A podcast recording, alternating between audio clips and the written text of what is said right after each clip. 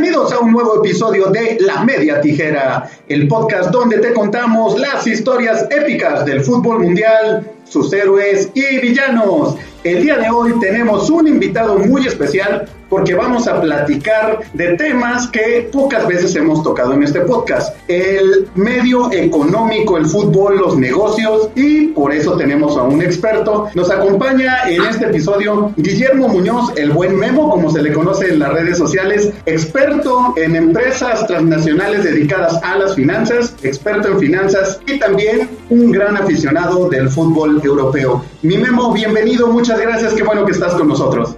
Checo, es un gustazo escucharte, es un gustazo estar aquí en la media tijera, un fan, un seguidor de todas tus columnas, de los podcasts y de estar viendo qué es lo que sucede en el medio deportivo.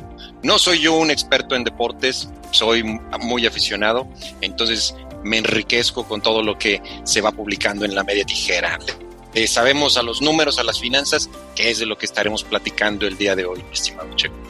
Así es, así es. Y todo a raíz precisamente, pues, de esta nota que se llevó los titulares hace dos, tres semanas, que todo el mundo no hablaba de otra cosa que no fuera la Superliga Europea, este nuevo torneo que duró 48 horas prácticamente, ¿no? Se anunció de la noche a la mañana, aunque se sabía que este ya era un plan que llevaba un largo tiempo cocinándose, pero de repente nos amanecimos un domingo con que Florentino Pérez, el Real Madrid y 12 clubes de los más poderosos de Europa anunciaban que ya era un hecho la, la Superliga Europea. De repente eh, despertó reacciones, incluso a nivel político, ¿no? Por ahí el primer ministro de Inglaterra salió a decir que estaban en contra. El siento Trudeau en Francia también dijo que no. Exacto, exacto, ¿no? O sea, no solo en el mundo del fútbol, por ejemplo, por supuesto la FIFA y la UEFA salieron a decir no, y el que juegue se me va del mundial y díganle adiós a la selección y los aficionados, sobre todo en Inglaterra hubo una gran respuesta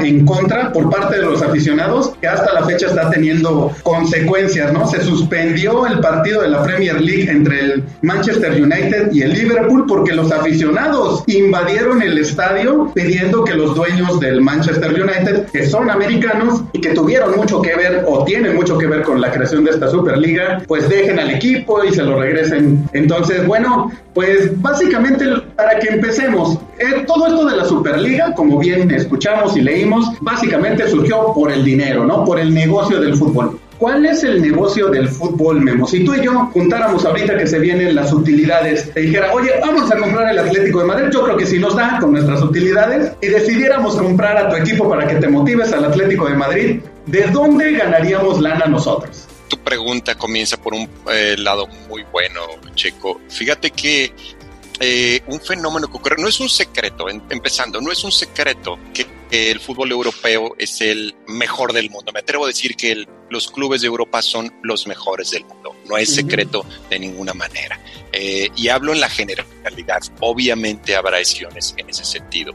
Pero si pusiéramos al mejor equipo de Europa, que bueno, ahorita la Champions que está por terminar, que ya está el Manchester City, que hay muchos equipos en la Premier League, que, es la que en dinero vale más, y podemos determinar entonces que es la mejor liga, la más competida a nivel mundial. Si pusiéramos a cualquier equipo, incluso de Brasil o de Argentina, estarían lejos de llegar a los niveles que tienen aquellos equipos. ¿Cuál es el negocio del fútbol? Hay un fenómeno que ha ocurrido. Todo lo que yo diga aquí, Checo, es mi opinión. No necesariamente tengo la verdad absoluta pero obviamente cualquier comentario ahí que alguien llegue a tener, más que bienvenido. Pero es mi perspectiva siempre desde el punto de vista financiero. ¿Qué ha ocurrido en el negocio del fútbol en los últimos años? Eh, hay varios equipos que antes eh, comienza esto, pues el fútbol es un juego, comienza como algo que inventan los ingleses hace, no sé, más de 100 años, como eso, como un juego, oye, vamos a jugar ahora nosotros contra esta ciudad, nosotros contra esta ciudad, y estoy 100% seguro sin conocer la historia del fútbol que esto comienza como algo para entretenernos, hasta que en algún momento alguien es muy bueno y le ofrecen pagarle algo para que ya nada más juegue con ese equipo. Eh, con el pasar de los años, se empieza a ver que esto es muy redituable, se empieza a crear una asociación de fútbol, que es la FIFA, empieza a poner, eh, bueno, qué va a regir en cada zona, la UEFA, la CONCACAF y así en cada región. Eh, y los, europeos, por razones que yo no conozco, estoy seguro de que tú sí las conocerás, se empiezan a volver los más fuertes. Pero se empezó a hacer en los últimos años un hobby de gente rica. Y lo que antes era eh, equipos, incluso de la gente, o equipos de la cooperativa, como el Cruz Azul aquí en México, que eran equipos de la gente, que de verdad eh, te, apasionaba la camiseta y dice, esto, esto es mío. Se empezó a hacer un hobby de ricos. ¿Qué ha ocurrido en los últimos años? Y es uno de los tantos datos que quiero empezar eh, por decir eh, aquí que son bastante interesantes. El, primero de estos datos es, cuando digo que se vuelve un juego, de, un, juego para ricos, es hay que ver quiénes son los dueños de los equipos más valiosos ahora. El equipo que vale más hoy a nivel mundial es eh, el Manchester City. El Manchester City es de los primeros equipos que llegó a valer más de mil millones de euros actualmente vale 1.03 millones de euros, pero obviamente cuando el dueño es Sheikh Mansour, que es un estúpidamente millonario con un patrimonio de más de 20 mil millones de dólares, eh, eh, político eh, de los Emiratos, pues es como si tú y yo tuviéramos de hobby irnos a tomar unas cervezas aquí al lado. al bar de aquí cerca, o sea, lo mismo, la proporción de lo que nos vamos a gastar en las cervezas es la proporción que para él es el Manchester City. Y entonces él no va a tener ningún reparo en estar comprando a, la cantidad de jugadores que tiene, eh, que son valiosísimos. Y de entrada sabemos, al menos para mí, sería el equipo favorito por mucho para ser ahorita campeón en la, en la Champions League. Contratar a Pep Guardiola, eh, tener a tres, cuatro chavitos eh, de, los más valiosos. O sea, si yo me voy a la lista de los más valiosos, está Sterling con 100 millones de euros, eh, está por ahí, tú, los vas a conocer, bueno, De Bruyne con otros 100 millones de euros. Oye, pues comprarlos, insisto, como nosotros compramos una cerveza, para él no es ningún problema. No es el único equipo que está así.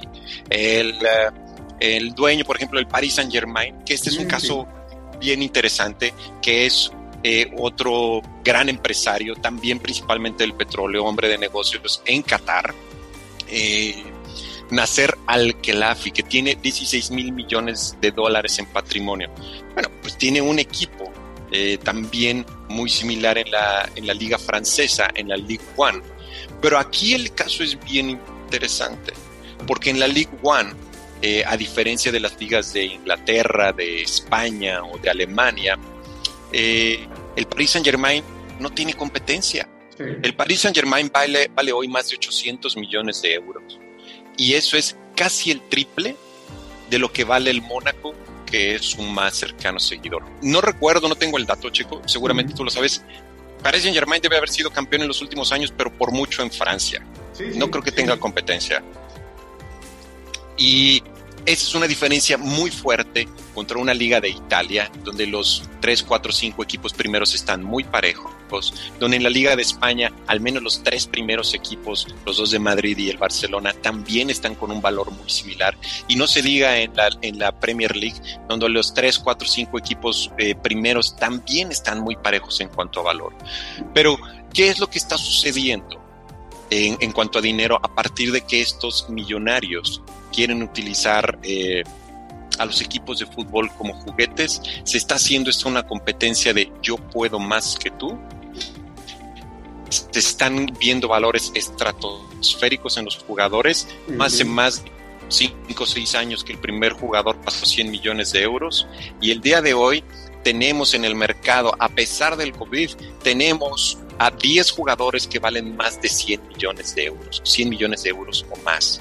Esto, lo dijiste mejor que nadie, se está convirtiendo en una burbuja, porque eventualmente cuando alguno de estos millonarios se empieza, se empieza a dar cuenta que esto a lo mejor ya no es negocio, porque no lo están ni siquiera haciendo por generar utilidades, lo van a aventar, así como un niño avienta un juguete, ya que se entretuvo, ya que dijo, bueno, ok, no me sorprendería, no lo sé, pero si yo soy estúpidamente millonario y soy dueño del Manchester City, que ya lo hice campeón varias veces y consigo la Champions, que es el mayor torneo, a lo mejor digo, pues ya estuvo, ya a lo mejor entonces no quiero seguirle y lo aviento. Y al momento de que lo aviente, a lo mejor ya no va a seguir siendo lo que era el día de hoy. Y van a ser ciclos que entonces va a llegar algún otro equipo donde va a ser tan grande como es, como es ahora. Entonces es difícil decir, Checo, de qué se trata el fútbol en cuanto a negocio ahorita, porque mientras sea juguete de algunos millonarios, no lo van a estar viendo como un negocio como tal. Muy interesante lo, lo que comentas. Sí, platicábamos que, bueno, en la economía se habla mucho de las famosas burbujas, ¿no? Lo que pasó en los 90 con las .com, cuando empezaron las empresas y todo el mundo les invertía, les prestaba dinero y después, pues simplemente no había forma de, de recuperar todo lo que se había invertido, todo lo, lo que se endeudaba no se generaba. Lo mismo pasó en el 2008, la crisis inmobiliaria de Estados Unidos, que generó una crisis a nivel mundial. Y te comentaba, ¿no? Siento que esta es la burbuja del fútbol porque escuchas a Florentino Pérez, el, podríamos decir, autonombrado presidente de la Superliga, el actual presidente del Real Madrid, que va a un programa después de que surge lo de la Superliga, un poquito como a tratar de lavarle la cara a este torneo, porque pues la reacción fue como de, los millonarios nos quieren robar el fútbol, y él fue como a decir, a ver, a ver, a ver, espérense, eh, el fútbol ya de por sí está mal, o sea, la, la Champions League ya genera una desigualdad donde pues son somos pocos equipos los que realmente generamos un valor tanto económico como de espectáculo, ¿no? Recuerdo una pregunta que se me hizo medio cínica la respuesta, pero hasta cierto punto tiene razón, que el conductor le dice, oye, pero es que la afición del Villarreal, la afición del Sevilla, ¿qué va a hacer ahora? O sea, ellos, ¿qué ganan con la Superliga? Y Florentino le responde, ¿y qué ganan ahorita? Nunca llegan a finales de Champions, ¿no? O sea, como diciendo, a ver, seamos serios, la Champions, ya las instancias finales, siempre están los mismos, ¿no? Ayer el City, el Real, el Barça, el Atlético, los que iban a conformar realmente la, la Superliga. Entonces, como que Florentino decía, o sea, tampoco esto es un rollo de, los buenos y ellos los malos o al revés, sino realmente lo que comentas ahorita, esto, esto es una pelea de millonarios, ¿no? Nada más quién, quién se queda, como comentas, con el, juguete, la UEFA, la FIFA, no quieren perder ese juguete y estos nuevos dueños, estos ricos, pues quieren que le siga generando pues, más dinero y cómo le hacemos? Pues de esta manera, teniendo una superliga donde nuestros equipos siempre estén ahí, pues obviamente no perdemos eh, lo que económicamente nos genera, sobre todo la transmisión de los partidos, ¿no? Que es de donde se busca generar mucho dinero. Ganarían o podrían cobrar más si cada año, pues hay cuatro Real Madrid contra Bayern Múnich, a que si hay un Real Madrid contra un este, Basel o contra un Paratinaicos, ¿no? Que realmente, pues como televisora y como público, no te interesa tanto. Y, tienes un muy buen punto. Y de hecho ese es, ese es el interés de Florentino. Yo conozco poco de este señor Florentino. Sé que es el, presidente del Real Madrid. Todos conocemos al Real Madrid y sabemos el peso que tiene a nivel mundial. Es innegable. A pesar de que no me caigan bien, como dijiste, yo soy colchonero, yo soy del Atlético eh, totalmente. Eh, pero bueno, Florentino es muy respetable lo que ha hecho con el Real Madrid. ¿Qué es lo que sucede aquí? Hay una, una, razón importante y vamos a hablar aquí del fútbol como negocio, que es lo que conocemos. ¿Sí? Eh, la Champions, pues sí, es el torneo que los que conocen de fútbol saben que es el torneo más fino. Eh, yo, sin ser un experto en fútbol, la verdad me pongo a ver me, quise poner a ver hace semana y media el América Cruz Azul esperando que fuera un partidazo y fue un tremendo churro, dice el buen Dani Molito mexicano, qué tremendo churro de partido tan aburrido. Pero te pones a ver un partido tan chulo como hoy del Manchester como contra el París, a pesar que gana el Manchester, y ves una calidad de fútbol que dices, caray, o sea, esto es una verdadera obra de arte lo que hacen estos caballeros, y para mí eso es admirable, eh, y por eso atrae tanta gente. Pero ¿cuál es el punto crítico aquí? Vamos a ver de que, como tú dices, vamos a juntar nuestras utilidades y vamos a comprar, a, comprar al Atlético de Madrid. Entre tú y yo juntamos más o menos 800 millones de euros y podemos decir, aquí vamos a comprar al Atlético de Madrid, pues yo feliz de la vida. Eh, pero vamos a hacer, la clave va a ser entonces, tenemos que ver cómo generar dinero. Los clubes grandes de Europa, y cuando hablo de clubes grandes estoy hablando de arriba de 500, 600 millones de dólares en el valor de sus jugadores, eh, sus principales principales ingresos no vienen de las entradas, sus principales ingresos van a venir de los derechos televisivos. Pero mientras esté yo participando, mi equipo, el, el Atlético que acabamos de comprar, estemos participando en un torneo en el cual el dueño es la FIFA, en este caso la UEFA, es el dueño del torneo, ellos son los que van a decidir el qué, el cómo y el cuándo. Este torneo se juega con estos equipos, van a jugar con este formato y este es el dinero que vamos a repartir hay muchos conflictos en ese sentido. Porque eh, voy a poner entonces ahora un ejemplo. si yo tengo un negocio sencillo, vamos a poner que yo tengo un negocio de tortas, ¿sí? Voy a poner mi negocio de tortas, obviamente voy a pagar una renta de un local, voy a comprar mi plancha para poder ahí yo, eh, no sé, freír las milanesas, eh, las carnitas, lo que sea, y le voy a pagar, digamos, a un empleado que me esté ayudando ahí a preparar todas estas tortas. Pero yo como dueño del negocio de las tortas, ¿qué es lo que espero? Oye, pues si con que compré mi plancha que me costó, no sé, 10 mil pesos, si estoy pagando una renta de local en 3 mil, 4 mil pesos fijos mensuales y le estoy dando al empleado sus mil pesos semanales o 1500 pesos semanales por venirme a ayudar, lo que espero es vender mucho y yo voy a querer estar haciendo tortas el mayor tiempo posible. Y si el sueldo que le pago al empleado es por 8 horas, pues yo voy a querer que esté 8 horas ahí preparando tortas y, abrir, y con el local abierto hasta que se vaya el último cliente para generar la mayor cantidad de dinero posible. Vamos a irnos ahora entonces a si soy dueño como negocio de un equipo de fútbol. Si por mí fuera, yo los pondría a jugar diario. entonces, si tengo jugadores de 100 millones de dólares, de 100 millones de euros, si por mí fuera, yo haría que estos cabrones jugaran diario un partido, para que hubiera entradas, para que hubiera transmisiones, para que toda la gente estuviera viendo esto, para que la gente fuera al estadio y entonces poder generar la mayor cantidad de dinero posible obviamente no es posible. Como en todos los negocios, el fútbol sigue siendo un negocio, hay un sindicato, el FIFPro, una cosa así, eh, se llama el, sindicato de jugadores, donde todos están afiliados, es el que pone las normas. Sabes que un jugador no puede jugar más de tantos torneos o más de tantos días, debe haber al menos 3, 4 días de diferencia, yo creo que tú te sabes mejor las reglas que yo y no los vas a poder explotar como tú quieres. Y las ligas son así, si quieres jugar contra fulano, contra mengano, no, no se va a poder. Y hay reglas muy concretas de, bueno, si es fecha FIFA, bueno, entonces descansan y se van a sus países, pero hay reglas establecidas sobre cómo pueden descansar o cómo no.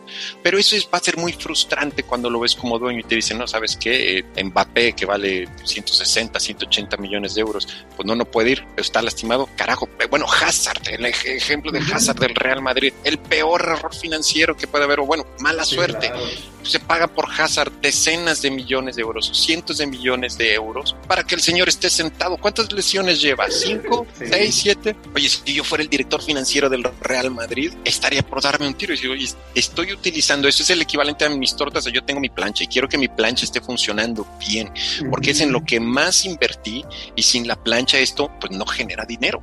O si se descompone el segundo quemador de la plancha y solo tengo uno, digo, carajo, tengo que hacer que funcione el segundo para poder hacer más tortas y poder vender más. Es el equivalente aquí con Hazard. Si estoy invirtiendo algo en alguien para que haga jugadas bonitas, como cuando estaba en el Chelsea, de esas de sueño y sea goleador, pues no, si no hay goles, si no hay jugadas bonitas y si no está ni siquiera en el campo de juego, pues va a ser difícil que en la cama de su casa o en el hospital cuando llegue a estar esté generando dinero. Entonces, queda muy claro que el objetivo principal de como negocio es jugar la mayor cantidad de partidos posibles.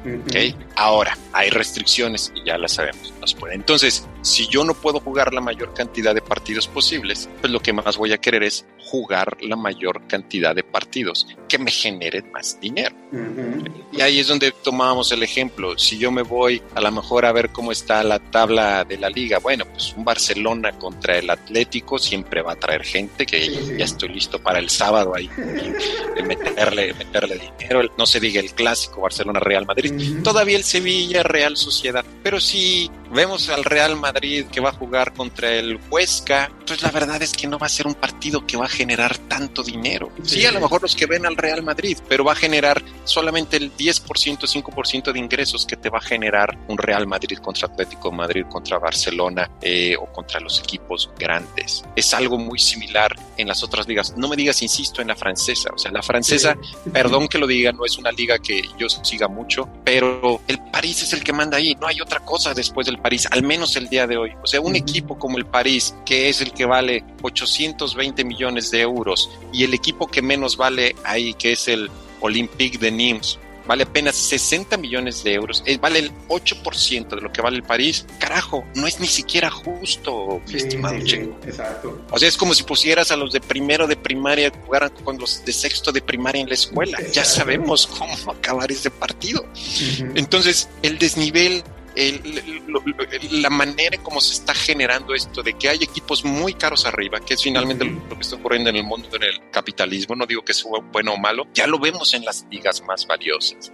Y es una manera abismal de que los más fuertes en cada una de sus ligas, pues cuando compiten con los más cortos ya no pueden generar tanto dinero. ¿Qué pasa en una Champions? Cuando ya tienes partidos como los de ahora, ¿sí? de un Manchester contra un París, de un Real Madrid contra un Chelsea, de un Liverpool contra un Barcelona, Bayern Múnich contra un, no sé, cualquier equipo grande. Ah, bueno, entonces ahí ya los derechos de transmisión se vuelven estúpidamente millonarios. Las entradas a ver un partido no te van a bajar de, no sé, mil, dos mil, tres mil, cuatro mil euros. A lo mejor me fui demasiado, demasiado pero me, refiero a que van a ser muy caras. Pero esos ingresos la mayor parte se los va a quedar la UEFA que está organizando.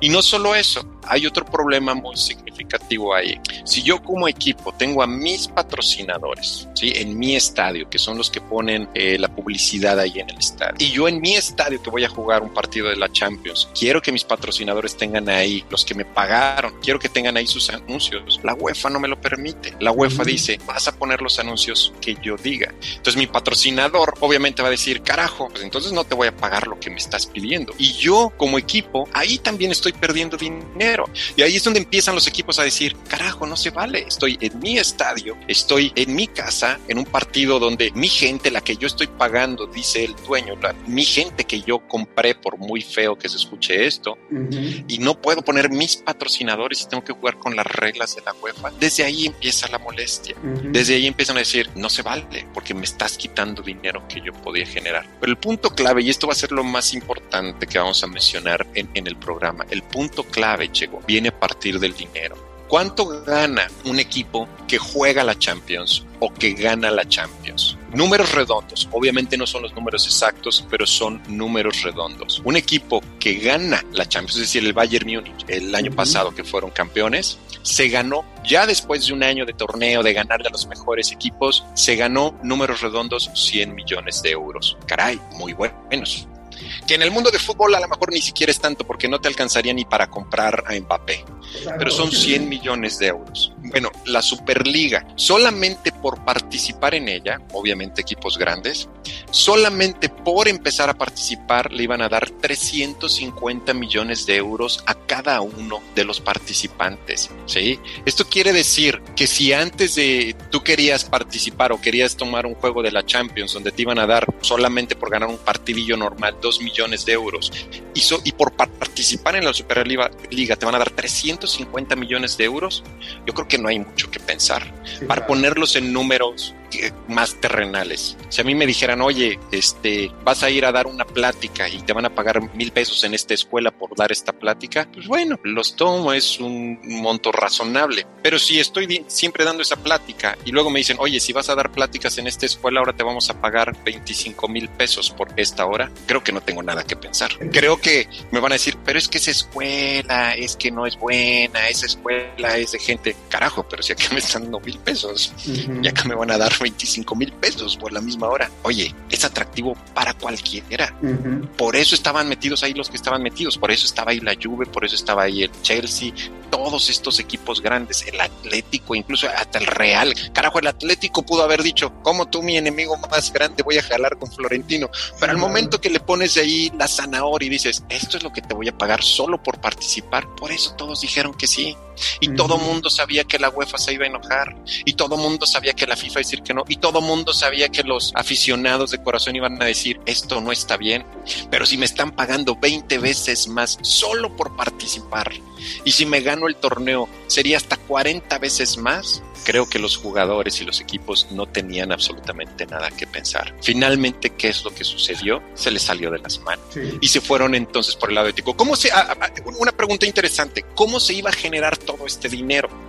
Sí, sí. Bueno, nos regresamos a lo que habíamos dicho. Pues a mí no me interesa ver al Barcelona contra el Eibar o al Liverpool contra, no sé, contra el West Ham o de los que estén abajo en la Premier League. Pero si yo voy a estar viendo partidos recurrentes como los de la Champions, con equipos tipo, voy a ver siempre, ah, en la Superliga ahora se juega el Juventus contra el Atlético de Madrid. Carajo, hasta yo voy a estar ahí viéndolo. Y si no lo pasan en la tele, por supuesto que me voy a ir al bar a ver ahí a Cristiano Ronaldo dándose contra Joao Félix. Por supuesto que lo voy a estar viendo. O va a ser el Manchester City contra el Real Madrid. Y van a ser juegos de ese nivel cada, no sé, dos, tres, cuatro semanas garantizados en lugar de estar viendo al Galatasaray de Turquía contra el Olympiacos de Grecia. Pues nadie va a ver eso en la Champions, que fue lo que comentaba en, las redes sociales con Helio la vez pasada. Pero equipos tan, juegos tan atractivos como ese, los, las concesiones se van a vender por cientos de millones de euros. Y los patrocinios se van a vender. Entonces, sí, los patrocinios que hay ahí voy a poner los que yo quiera, yo como equipo, le voy a decir a mis patrocinadores, ahora sí, mira, voy a jugar yo Atlético de Madrid, voy a jugar contra el Manchester City. Y ahora sí, tú vas a poder poner aquí tu patrocinio, pero te lo voy a cobrar al triple, al cuádruple. El patrocinador va a decir, vale, porque sabe cuánta gente va, a ver ese juego. Entonces, la cantidad de dinero que se iba a generar era abismal. ¿Qué pasa cuando tú dijiste, los aficionados ahí eran los del Arsenal, los del Liverpool, eran los que traían hasta playeras de gánatelo en la cancha, o los del Manchester, no sé quiénes eran. O había unos que, que pues, pusieron playeras de gánatelo en la cancha, ¿era el Manchester o, quién era? El, Leeds United jugó contra el Liverpool y el Leeds salió con su playera de gánatelo en la cancha, contra el Liverpool. Y, se oye muy bonito de, que gánatelo en la cancha, pero pues también vamos a ver, el Leeds United vale 200 millones de euros, el Liverpool vale cinco veces más, entonces es el, pues es como nosotros los pobres odiando a los ricos de, no, güey, vete a la chingada, juega y vamos a ver cómo, pero pues finalmente no hay mucho que competir cuando estás con un monto de billetes como el que estos eh, equipos tienen. Ahí es donde entonces yo digo, ok, no sucedió, se quejó el presidente de Francia, se quejaron los aficionados, la UEFA, la FIFA dijeron, no juegas el mundial, ¿sí? no vas a hacer esto, y se hizo un escándalo a nivel mundial que hasta los que no conocían o no conocíamos tanto de fútbol dijeron, caray, ¿de qué es esto que se está hablando? Pero las cantidades de la Superliga no fueron muy mencionadas. Y yo te aseguro que tú, Juan Pérez, quien sea que nos dediquemos a lo que nos dediquemos, si nos pagaran 20 veces más de lo que hacemos hoy, sea poco mucho lo que hacemos hoy, no me importa, no, no, no, no, me importa si alguien hace 10 pesos, 100 pesos, 1000 pesos, 100 mil pesos, si te pagan 20 veces más por algo, todos, todos de inmediato la respuesta sería, por supuesto que lo hago. Es más, no te digo que hasta matar a alguien, pero con esa cantidad de dinero, yo creo que varios podrían estar pensando en hacer cosas poco éticas. Que en este caso dices, oye, pues es un torneo con mi equipo, en mi estadio, saliéndome de la asociación que siempre me ha oprimido, que no me dejan imponer mis patrocinios. Carajo, no había que pensar. Ahí es, ya me lo prohibieron, pero ya me di cuenta de la cantidad de dinero que puedo generar hasta 20 veces más de lo que hago ahorita en este torneo. Por supuesto que voy a seguir buscando el modo. Y esto no se va a quedar así, lo van a seguir buscando de una o de otra forma. Florentino no ha quitado el dedo de renglón. Dice, ahí está todavía. Y los que ya se salieron ahorita, él dijo, tienen firmado un contrato, no se pueden salir así nada más. No estoy muy seguro de esa parte, a lo mejor tú la conoces mejor que yo, Che. ¿Cómo está lo de los contratos? Sí, eh, Florentino, de hecho, se, se filtraron los contratos donde hay una penalidad por salirte y eh, creo que obviamente no la va a aplicar ahorita Florentino, porque también sabemos que esta gente está muy bien asesorada legalmente, o sea, tampoco lo hicieron al borras, ¿no? O sea, estaban prevenidos, pero creo que sobre todo los, los equipos ingleses fueron los que se echaron para atrás por la gran presión que hubo, sobre todo yo creo que política, obviamente los aficionados, pero lo de los aficionados fue más relaciones públicas, ¿no? De varios equipos, el Arsenal, el Manchester United publicaron en sus redes sociales, perdón, nos equivocamos y ya nos, nos salimos, pero realmente era nada más, eh, escuchamos el aficionado, como bien comentas, claro que no fue escuchar el aficionado, la presión política y económica que ejercieron tanto los, incluso los gobiernos, tuvieron ahí, ahí que ver. Y Florentino lo que dijo fue, no se cancela, vamos a retrasarla. Como dices, el, ahí están los contratos y ahí está el proyecto. Yo creo que simplemente están, pues vieron todo el escándalo que se hizo y están pues viendo cómo lo manejan para más adelante volver a, a, sacar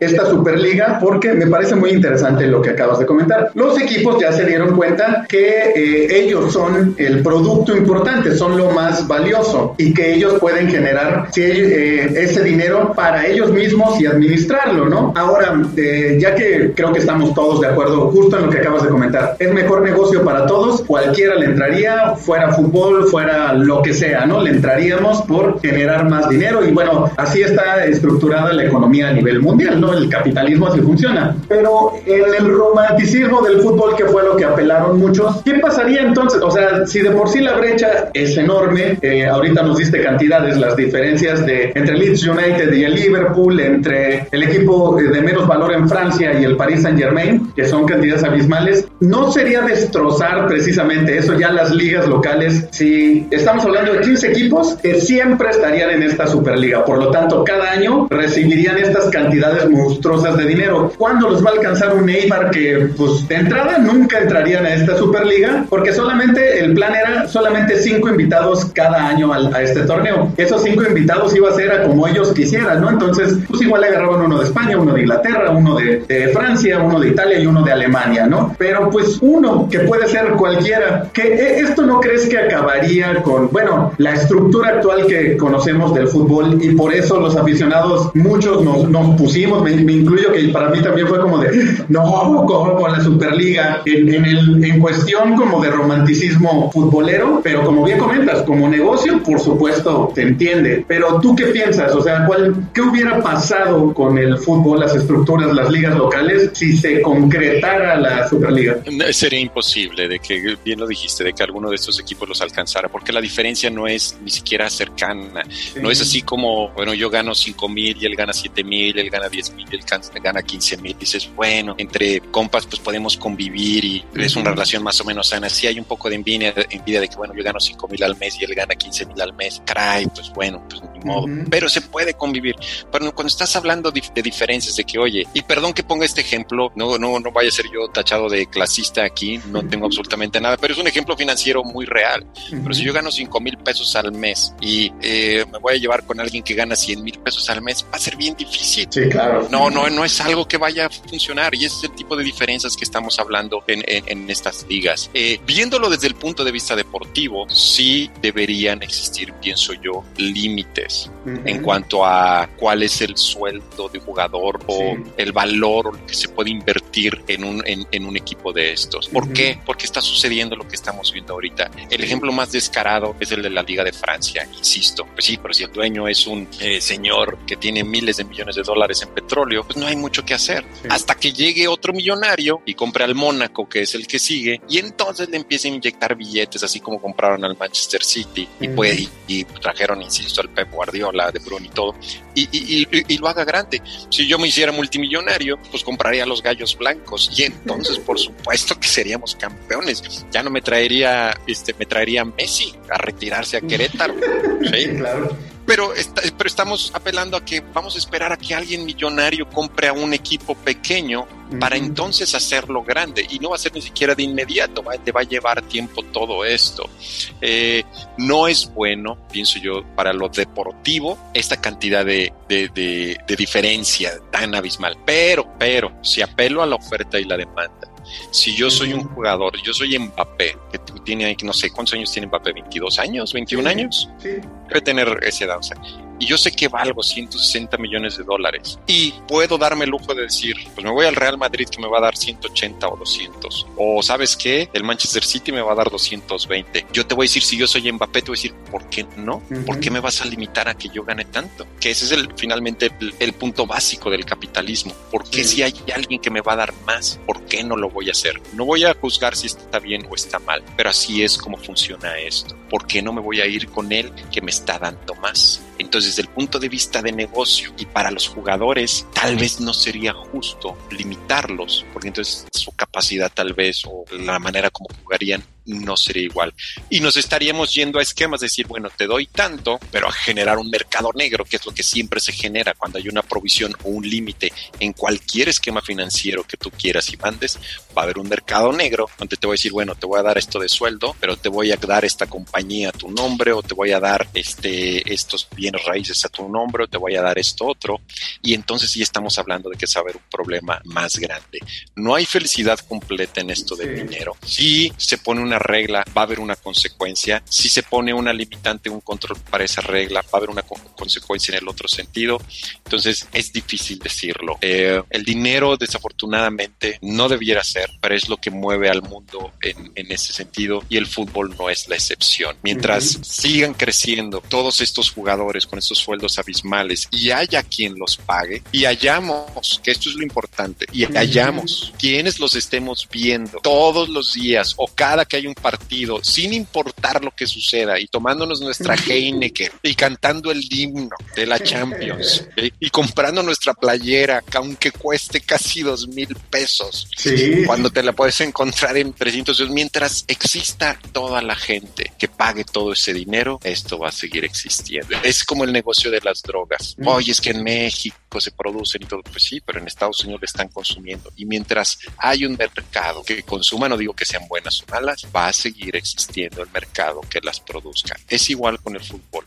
Si todos nos pusiéramos de acuerdo y decir, no, el fútbol es un juego, ¿cómo vamos a estar viendo eso? Vamos a pagarlo. Ah, bueno, pues entonces se deje, se acabaría el negocio. Otro número interesante eh, que encontré por ahí es que el Supertazón, pues la NFL es eh, la liga que mueve más dinero en, Estados Unidos, que ya sabemos la potencia que es Estados Unidos, y el Supertazón mueve una cantidad de dinero abismal en un solo juego.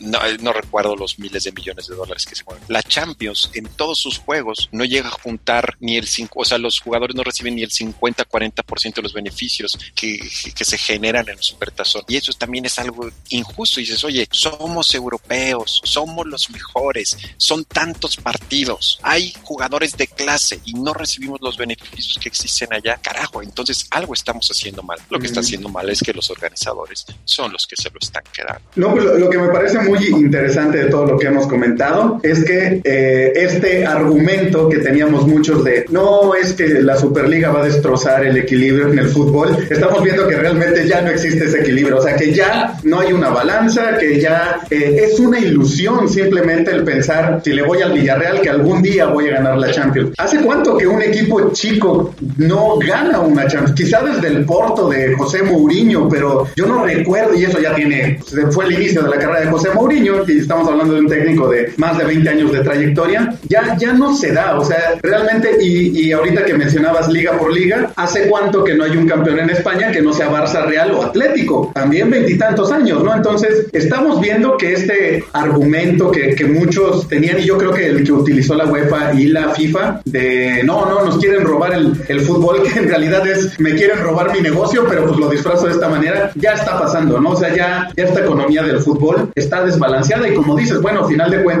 poco se puede hacer. Mencionabas lo de quizá poner eh, límites a los sueldos, pero siempre va a haber un mercado negro o algo. Eh, me recordó un poco lo que pasa con los deportes universitarios en Estados Unidos, que genera también mucho dinero, estadios llenos y demás, y está prohibido darles dinero a los jugadores porque son estudiantes, porque son menores de edad y porque en teoría pues no son deportistas profesionales, pero se sabe y se ha descubierto que reciben casas, reciben carros, reciben beneficios económicos por debajo del agua, ¿no? Entonces, como, como bien comentas, no importa, o sea, ya es muy difícil como poner un, límite, algo que ya está, que ya existe de esta manera en la actual economía. Volviendo, aquí tengo una pregunta y volviendo a este tema, o más bien mencionando algunos aspectos de conceptos, las formas de generar valor en las cosas. Claro, a lo mejor esto es un poquito distinto, ¿no? Pero es la escasez, por así decirlo, ¿no? Eh, si tú haces un, ahorita que está muy de moda y que hay coleccionistas de,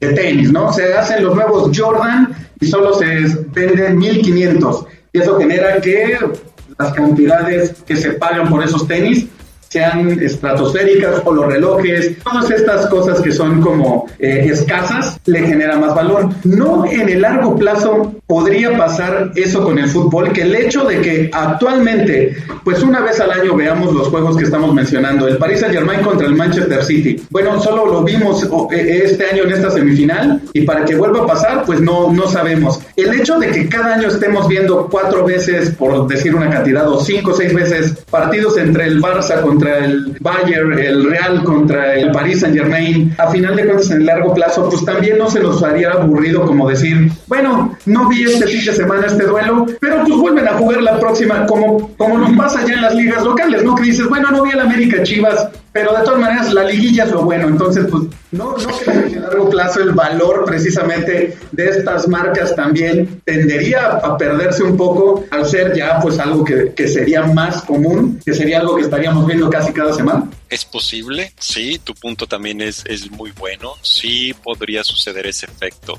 Sin embargo, estamos hablando del fútbol. El fútbol es magia, el fútbol genera una pasión eh, impresionante que, eh, que yo lo veo y yo empecé a acercarme más al fútbol a partir de, de, mis hijos, que tienen ahora 11 y 8 años. Y el regresar a un estadio de fútbol, aunque sea a ver los gallos blancos, en partidos a lo mejor que parecen insignificativos, y la energía que se transmite al estar ahí, incluso para mí, insisto, que no soy un de hueso colorado del fútbol, y ver a mis hijos esa pasión que genera, dices, oye, es que esto va a mover. Y yo te aseguro que todos esos fans de equipos al nivel que se vive en Inglaterra, donde está prohibido tomar alcohol de todas las tonterías que llegan a hacer allá adentro, no voy a hablar de Sudamérica, que está en el triple o cuádruple de locos. Eh, si aquí en el clásico en Monterrey, el, el, Tigres contra los Rayados, bueno, hasta muertos creo ha habido. O sea, esa pasión que genera, las emociones generan dinero. Y es difícil encontrar algo en el mundo, cualquier cosa que genere tanta emoción como lo genera el fútbol. Entonces, mi opinión es que sí, en teoría, esta escasez podría generar eh, de que los juegos dejaran de ser atractivos, pero hablando de fútbol, dudo que, dudo que así llegara a ser. Uh-huh. Yo lo que pienso que podría suceder es los gringos, que no son los mejores en soccer, pero bueno, y su liga, pues han, han ido metiendo dinero, hay millonarios ahí también con lana metida. David Beckham es uno de ellos en, en, en uh-huh. Miami. Ellos son expertos en crear ligas interesantes y, y de espectáculo. Los europeos no. Eh, la FIFA a lo mejor tampoco. Pero yo no sé qué tienen. Yo no soy muy fan de la NFL. Tengo amigos eh, que sí lo son. De, de repente le empiezo a ver o algún tiempo incluso vi béisbol por un corto periodo, las carreras de coches que son solamente óvalos a diferencia de la Fórmula 1 que es europea, pero generan choques y a la gente le fascina estar viendo eso. Bueno, los gringos son reyes del espectáculo. No, a lo mejor valdría la pena que gente de Estados Unidos asesorara un poco a decir cómo podemos hacer que estos equipos europeos generaran una cantidad de dinero abismal, haciendo una liga interesante, no aburrida, porque seamos sensatos, es muy justo cómo se juegan las ligas en Europa. Juegan uh -huh. todos contra todos y el que hace más puntos gana. Uh -huh. Pero no genera la emoción de una liguilla en México, que bueno, sí, es un torneo sí. lejos de estar, pero pues es donde se genera dinero y es una emoción que se genera, así uh -huh. como en Estados Unidos, de que ya son en la NFL, oye, estos son los clasificados las finales de conferencia y está la conferencia tal y hay como que muchas finalitas sí. y eso genera un atractivo así impresionante, la conferencia tal y la conferencia tal y ahora van a jugar. Los gringos son expertos en eso, en generar dinero a través de eso. Los europeos no, son más conservadores. Obviamente me quito el sombrero y respeto todo lo que suceda allá, pero son muy conservadores y son sí. menos arriesgados que los gringos. Pues tal vez valdría la pena pedirle a los gringos un consejo, oye, ¿por qué no hacemos la conferencia de, no sé, de, lo, de Europa del Este, Europa del Oeste, Europa del Norte, Europa del Sur? Y entonces vamos rotando, que ahora jueguen los del Sur contra los del Norte y ahora los del Este contra los del Oeste y se van haciendo finales de conferencias, carajo. Entonces dices, oye, ahora ya son campeones de conferencia y va a ser la, final de conferencia. Y resulta que tienes cuatro finales en el mismo año y todas van a generar miles de millones de dólares sin ningún problema problema. Oye, las entradas en un, en un partido ordinario de fútbol americano son 7 millones de dólares, nada más por puras entradas. En Europa es diferente y esa era una de las preguntas que tú tenías al inicio. ¿Por qué construyen estadios? ¿Por qué pagan cientos de millones de euros y por qué dicen que están quebrados? No están quebrados, pero están endeudados. Y solamente aquellos equipos de los cuales no son dueños estos millonarios que acabamos de decir. Esos equipos como el Manchester City, el Paris Saint Germain, eh, creo que el Arsenal también es de otro millonario que está metido también en Estados Unidos. Uh -huh. eh, ellos están lejos de estar endeudados. Pero un equipo como un Real Madrid, Barcelona, que sí tienen sus estados financieros, pues obviamente son equipos que tradicionalmente son líderes mundiales. Y aquí la construcción de los estadios es mi perspectiva financiera, más que una necesidad o algo así, nace a partir de mi competencia está haciendo esto. Yo tengo que hacer lo mismo. O sea, el Santiago Bernabéu era el estadio más viejo, el Barcelona tiene poquito que renovó su estadio, o relativamente poco, eh, que era el estadio más grande de Europa. El Atlético de Madrid, después de años en el Vicente Calderón, también empezaron a meterle ahí billetes y construye el Wanda Metropolitano, que es una chulada. Entonces el Real Madrid dice, pues no tengo tanta lana, pero si estos güeyes ya hicieron su estadio, yo soy el Real Madrid, el rey de Europa, tengo que remodelar también mi estadio. Entonces empieza a volver un, mi competidor está haciendo esto y me voy a endrogar hasta donde sea con tal de yo también seguir estando al mismo nivel porque se lo tengo que ofrecer a mi gente. Por eso es que las cosas siguen funcionando y por eso es que los bancos o entidades van a seguir prestando dinero porque van a decir, ellos van a seguir ahí generando. Barcelona está muy fregado, financieramente hablo, y se va a cumplir un año ya eh, dentro de poco de la derrota que tuvieron contra el Bayern de 8-1, una cosa así. Sí, sí, sí. Y desde ahí recuerdo que escribí un artículo de cuánto valen los, cuánto valían los jugadores o los movimientos financieros que hubo en jugadores del Bayern y los errores que cometió el Barcelona. Uno de ellos fue Coutinho, creo que de hecho se fue al Bayern, que financieramente fue un error por haberlo dejado ir y creo que finalmente él también hasta un gol metió o estuvo ahí eh, jugando, no estoy seguro si, si metió un gol. Entonces, Barcelona ha cometido errores financieros, tal vez por mala suerte, que le están pasando a la factura ahorita. Creo que desde el punto de vista de negocios, Barcelona creyó mucho, se confió mucho en Messi.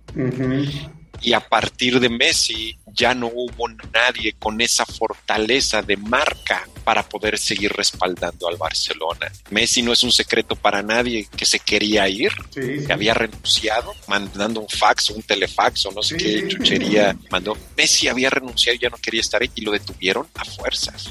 Y le dijeron, si te vas, una cláusula, un truco ahí, no sé qué, de, qué tamaño, se comieron al inocente ah, de Messi dijeron, me tienes que pagar ciento y tantos millones y te vas a ir. Y entonces ahí fue cuando dijo Messi, pues no me voy a ir. Obviamente por dinero, que por amor a la camiseta, el club que me dio tanto. pero, seamos sensatos, así seas millonario, no le voy a pagar a alguien ciento y tantos millones de euros. Me espero un año y a ver qué es lo que sucede. Entonces, es, es, es interesante ver también cómo ocurre eso en el fútbol. Un ejemplo también muy interesante está ocurriendo, y pongo lo pongo en, a nivel Estados Unidos. La NBA eh, ha batallado años como negocio para crear una figura como Jordan. A partir de que Jordan eh, se fue, bueno, pues estuvo a lo mejor ahí Shaquille O'Neal un poco, estuvo Kobe Bryant, que paz descanse, estuvo LeBron, pero aún lejos de ser la figura que había sido eh, Michael Jordan. En la NFL, pues ha habido figuras y ahorita leí algunos artículos, tú a lo mejor conoces mejor esto que yo, pero parece ser que empujaron mucho a hacer un Tom Brady, un tipo de Michael Jordan en, en la NBA. Y a Tom Brady pues lo odias o lo amas, a mí es intramuscular, pero eso de que ahora lo hicieron campeón con Tampa Bay y es el único coreback que ha ganado, pues, pues es un intento como muy forzado tal vez gringo de hacer una figura en ese sentido. Eso también le falta a lo mejor al fútbol de Europa. Estuvo Messi, estuvo eh, Cristiano, Ronaldo, y ahora que ya se van, pues será Haaland, será Mbappé, Neymar, pero a lo mejor como jugadores puede ser uno mejor que otro, pero como marca, yo creo que están lejos de ser un Cristiano Ronaldo, un Lionel Messi todavía. no sé tú cómo lo ves desde el punto de vista deportivo, Micheco. Sí, sí, de hecho, eh, como comentas, no solo el nivel deportivo, sino eh, ahorita que hablabas del ejemplo de Messi, no solo el Barcelona lo retuvo, la liga, la liga española respaldó al Barcelona y dijo, no, no, no, si se va, si no tiene que pagar tanto, porque, y, y el otro día lo platicaba con mi esposa viendo la Champions, ¿no? Que empiezas a ver los comerciales de Pepsi, de las marcas, y sale Cristiano y sale Messi, y me dice, oye, pero pues ellos ya no juegan, ¿no? Y le digo, sí, pero están eliminados, pero su valor es tanto que ellos siguen siendo la imagen de las marcas en la Champions. Eh, cuando vas a pagar el cable o lo que sea, o el, o el Sky, te venden la Liga Española con Messi. Entonces, si Messi como marca le hubiera ido al Barcelona, la misma Liga Española, ¿a quién ponía? O sea, no tienes a alguien tan, ya se, le fue, se les fue Cristiano y se les va Messi ahorita que ya también parece que, ahora quién va a ser la imagen del, no solo del Barcelona, de la Liga Española, ¿quién, quién va a ser tan atractivo como para que digas, ah, sí compro en Sky el paquete para cada semana echarme en la liga? Pues sí, como dices, ahí el peso de los jugadores también tiene mucho, mucho que ver. Memo, para ir cerrando y justo con todo esto que estamos comentando, ¿qué crees que pase? Ahí sí, ¿cuál es tu nombre? ¿Me, me mostradamos? me mostradamos, cada que hago una predicción, que nunca me salen ya, pero bueno. ¿Qué va a pasar? Se, a final de cuentas, lo que platicábamos, esta semillita de la Superliga ya está. ¿Tú esperas o tú crees que en unos dos, tres años regrese y ya ahora sí para, para quedarse? ¿O a, raíz de esto la FIFA y la UEFA pongan ahí los candados suficientes para que esto no vuelva a pasar? Desde tu punto de vista, ¿qué, esperas que, que, suceda? Yo pienso que lo que va a suceder, Checo, es eh, la UEFA se va a tener, todos salen perdiendo. Una negociación se va a tratar finalmente del tipo que sea de encontrarnos en un punto medio. Entonces, la UEFA ya se dio cuenta de lo que quieren hacer, ya vieron que van en serio, ¿sí? Es como si yo rento mi casa y ahorita que está el COVID y no hay gente, luego al rentero, ¿sabes que Pues ya me voy porque no tengo para pagar. Y dice, no, ¿sabes qué? Aguántame tantito de, de te arreglo el jardín si quieres para que no te vayas, pero no quieres que se te vaya el negocio. Entonces, yo pienso que van, van a tener que encontrar un punto medio. Yo creo que la UEFA va a decir, mira, no está bien, yo me estoy quedando con tantos cientos de millones, eh, voy a hacer una repartición más, más justa. No creo que la solución, creo que la Champions ya iba a cambiar y van, iban a recibir a más equipos, pero aceptar a más equipos no va a generar más dinero. no, o sea, el, negocio está en los equipos grandes. Yo creo que el formato tiene que cambiar. Yo creo que a lo mejor valdría la pena también revisar qué es lo que sucede con las ligas de, cada uno de los países y decir, a lo mejor cortarlas para que haya menos juegos, ¿sí? Y, los demás abajo, decir, ya no van a ser 20, van a ser 18. Creo que algo similar pasó en México o sucedió en México en algún momento. Acortar las ligas, hacerlas más pequeñas, que haya menos juegos y entonces hay posibilidad de que haya juegos más atractivos más seguidos, ¿sí? Eso me da tiempo, si yo corto a dos equipos en cada una de las ligas, pues son dos semanas menos que se estarían jugando al año y yo tendría entonces la facultad en esas dos semanas a lo mejor hacer un torneo express o con equipos más atractivos o una cosa así y la UEFA va a tener que ceder diciendo, ok, si yo me ganaba, voy a inventar un número, 500 millones de dólares, de euros en esto, bueno, de estos 500 ya no me quedo yo con 500, yo me quedo solamente con 200 y 300 los reparto entre los demás, pero con la condición de que ahora sí, cláusulas más cerradas, no te puedes salir del boca, tienes que hacer esto y tienes que hacer esto. Y te voy a dejar meter a tus patrocinadores, vale, mételos, va a tener que haber negociaciones, sí, no creo, no creo que vayan a hacer una liga por separado, aunque legalmente se pudiera, porque pienso que ya se dieron cuenta de que la gente no le gusta. Sí. Y eso, a pesar del atractivo del dinero, como negocio puede ser que en el mediano largo plazo tronara. Nadie quiere ver a un Liverpool que además de que, aparte de que pues, es su estadio precioso y sus cánticos y eh, como dicen, You Never Walk Alone y todo eso, pues no queremos que así como son de apasionados por hacer una tontería de esas, lleguen al estadio y te empiecen a aventar huevos, a aventar refrescos, a abuchear. Eso finalmente como negocio sería lo peor que podría pasar. Entonces, yo creo que ya los dos, tanto la UEFA como los equipos, ya se dieron cuenta de eso y van a tener que hablar con entre ellos y encontrar un punto medio, encontrar un torneo diferente, encontrar una mejor repartición del dinero que no va a dejar 100% contento a la UEFA ni 100% a los equipos, pero finalmente va a ser algo en lo que estén de acuerdo y venderlo de la manera correcta para que nosotros los espectadores seguimos teniendo fútbol de primera clase por mucho tiempo más, que es lo que todos finalmente queremos ver.